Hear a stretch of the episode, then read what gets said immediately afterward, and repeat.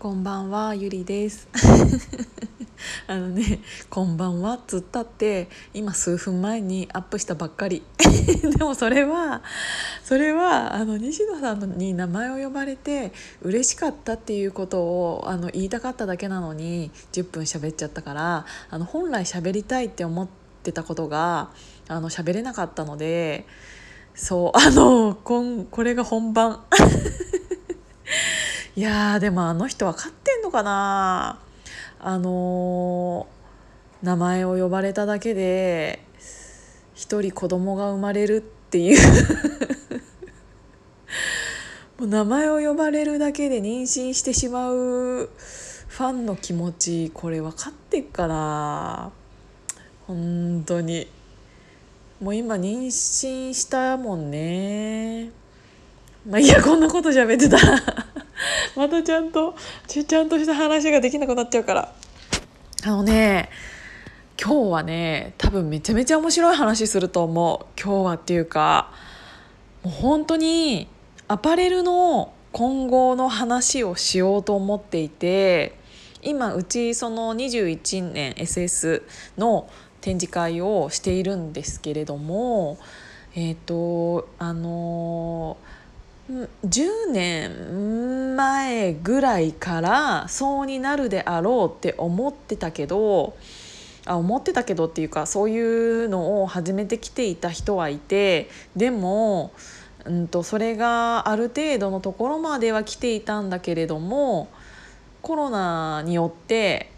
急速にそういう話が、えーと動き始めたっていう内容なんだけど。なんかあのアパレル関係で、えーと、お仕事している人だと分かるかもしれないんですけどもともと今の私たちが、えーと、着ている洋服ってどうやってどういう流れで着ているかって言ったら例えば素材をまず選びます。で素材この素材でこういう形が作りたいってなったら、えーとパタンナーさんと呼ばれる人にデザイナーさんが依頼をします。でパターンなパターンっていうのは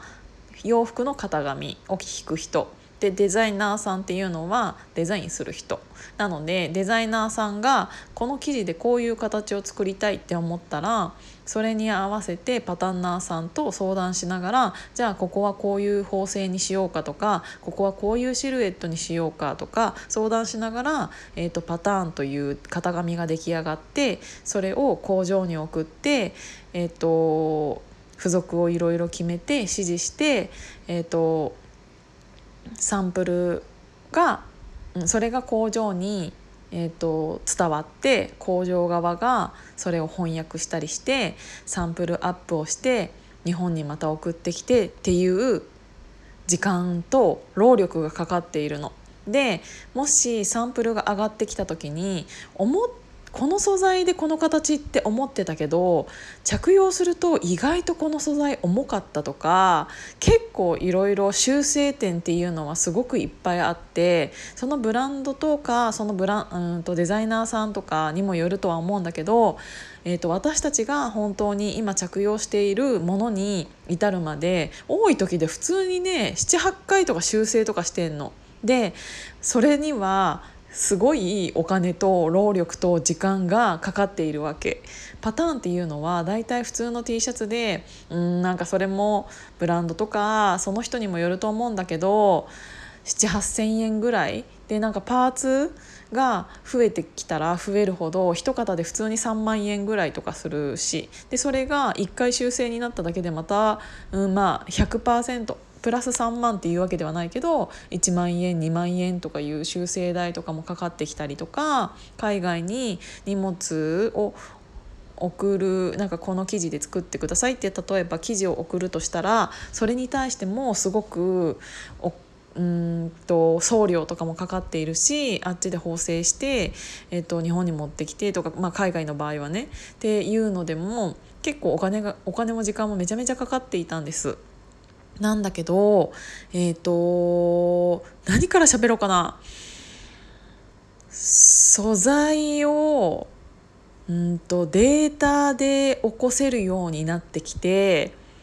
うんと画面上にデータがで素材のデータをインプットすることによって糸の太さや柄とかも全部コンピューター上でアップできるようになってそのタブレット自体をこうやってなんか横にすると生地もダラーンって垂れてるような感じの画面がもうできるようになっているの。それは島世紀っていう、えーと、結構、うん、アパレルの素材のな、うん、素材っていうかの中では結構有名な会社なんですけどそこが作った、えーと、システムでそれとは別にうんと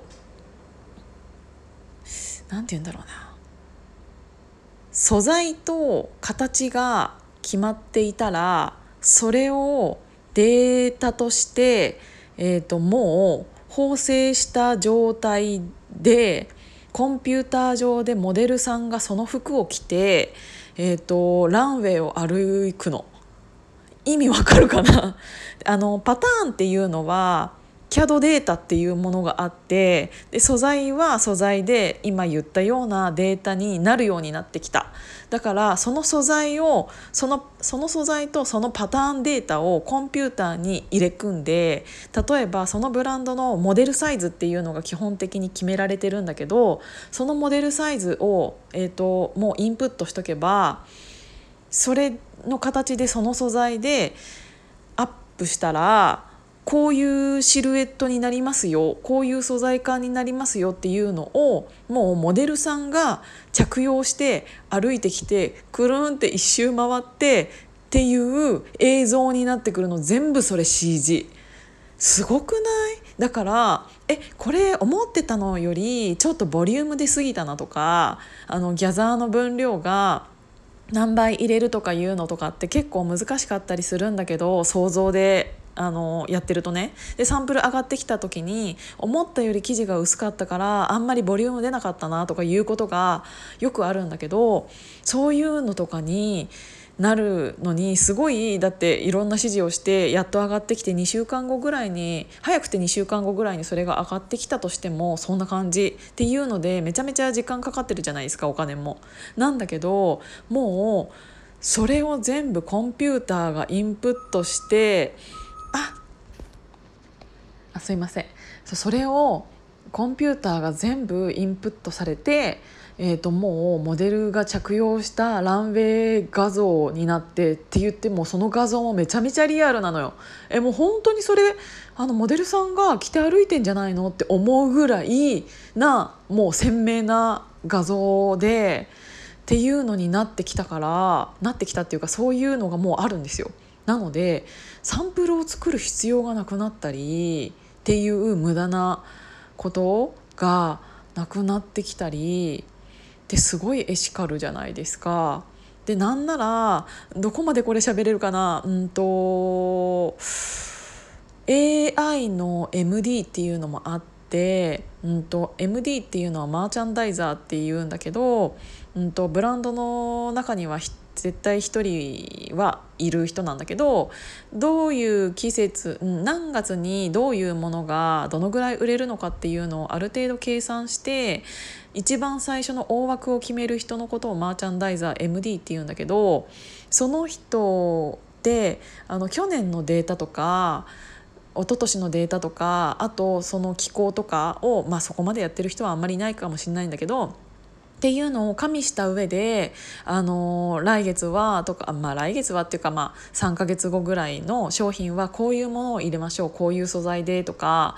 まあ、できる人だったらそういうところまで指示するんだろうけどっていうのって結構だ大変なんですよ。どういうブランドで何月ぐらいにどういうものが去年売れてたとかいうデータがあを自分で今までずっと集めてたから。でもそれをもう勝手に例えば皆さんが SNS とかで服を着た写真とかを上げたりするじゃないですかっていうのをもうもう何十万毎日何十万っていう写真をその AI が判断してどういう服をみんなが着てるかっていうのを判断してランキングにしたりすんの。あやばいもう9分50秒になっちゃった。めっちゃいいところでまた3つになっちゃうな今日。めっちゃ怒られるかな。でも続けてあげちゃうね。これこれちょっとまたね。